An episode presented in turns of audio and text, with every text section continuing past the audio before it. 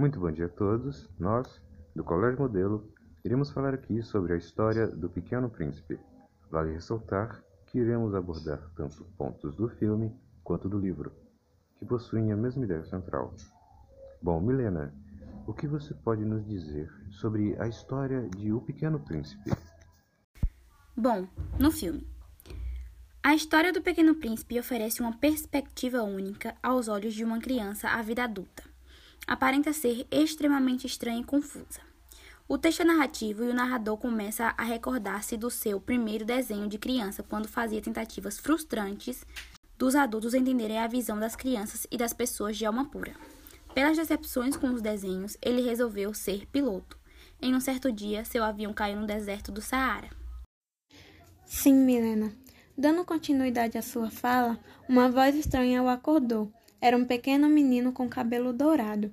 Era um pequeno príncipe.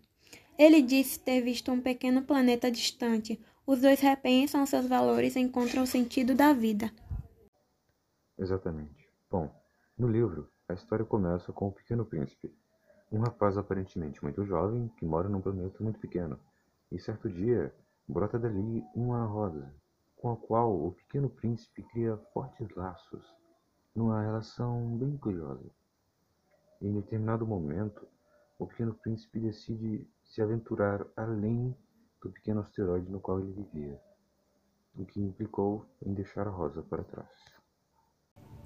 Sim, e aí ele viajou por vários planetas e encontrou algumas figuras marcantes e intrigantes, até que chegou na Terra e encontra um jardim cheio de rosas e lembrou então da sua rosa que deixará no pequeno asteroide. Conhece uma raposa astuta que lhe aconselha. Ele encontra o autor que tinha caído com seu avião em algum deserto de areia. Os dois se conhecem melhor até que o pequeno príncipe é atacado por uma cobra e se vai, mas em direção à sua rosa. Sim, Tainá, e no filme é, ele traz uma, a nós, telespectadores, a imagem de uma garota, garotinha, que acaba de se mudar com sua mãe, uma mãe super controladora, né? Que deseja definir antecipadamente todos os seus passos da filha para que ela seja aprovada em uma escola bastante conceituada, e a menina acostumada com todas essas regras creio eu que não tinha nem espaço para ver o mundo lúdico, o mundo é, infantil, de viver sua infância e tudo mais. E aí foi a partir de um grande acidente é, provocado por seu vizinho, faz com que a hélice do avião dele caia e abra um enorme espaço na casa da menina. E ela, curiosa em saber como aquele objeto parou ali, ela decide investigar. E a partir dessa investigação, ela torna-se amigo desse novo vizinho e ele lhe mostra, né? O senhorzinho mostra histórias e principalmente ele dá início, né, à história do Pequeno Príncipe. Ele conta para ela a história do Pequeno Príncipe, que ele viveu em um asteroide, como o próprio livro também diz, né? com sua rosa e um dia encontrou o aviador perdido no deserto em plena terra. E vale mencionar que a história do filme ela não é a mesma história do livro, ou seja, não são iguais, exatamente iguais, mas creio eu que ambos se complementam de alguma forma. Na verdade, o filme ele conta a história dessa menina, né, da mãe super controladora e tudo mais.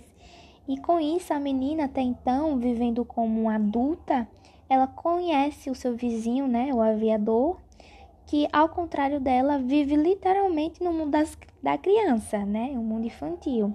Dessa forma, ambos começam uma relação muito rica e poética, que apresenta a menina, ele apresenta a menina uma coisa que até então ela não conhecia, que era amizade, por justamente ela só viver naquele mundo das regras que a mãe é, colocava para ela, né? Impunham para ela e tudo mais.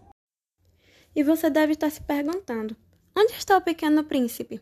Pois é, o Senhor conta a história do príncipe para a menina, ensinando a ela valores que o príncipe lhe ensinou, o que é fantástico. Porém, tenha em mente que o filme é independente do livro. Muitas coisas mencionadas no livro não são mencionadas no filme. É evidente que o Pequeno Príncipe busca retratar alguns assuntos do livro, como a vida adulta, as regras, as normas a serem seguidas, a criatividade presente nessa fase, entre outros. Por outro lado, é bom frisar que o ritmo do filme é um pouco lento, o que pode ser empecilho para as crianças que normalmente são mais agitadas e talvez possam se entediar facilmente.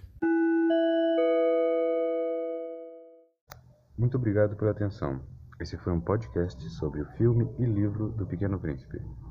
Participantes: Tainá Ramos Bezerra, Natália Mirella da Silva, Milena dos Santos Mota, Raíssa Beatriz de Santana Silva e Manuel.